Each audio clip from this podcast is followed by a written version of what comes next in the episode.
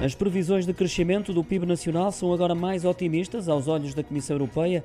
Reviu em alta as perspectivas de crescimento da economia portuguesa para valores de 2,4%. Superam não só as estimativas anteriores, que eram de 1%, como também as do governo de António Costa, em 6 décimas. Segundo o Executivo Comunitário, este otimismo é reforçado pelo dinamismo do setor do turismo e também pela recuperação da produção doméstica de energia hidroelétrica, que contribui para a redução do peso das importações de eletricidade e gás natural, isto nos primeiros três meses do ano. É esperado um enfraquecimento neste segundo trimestre, mas nos meses eh, restantes a economia deve recuperar à medida que for crescendo o rendimento das famílias e, consequentemente, o consumo.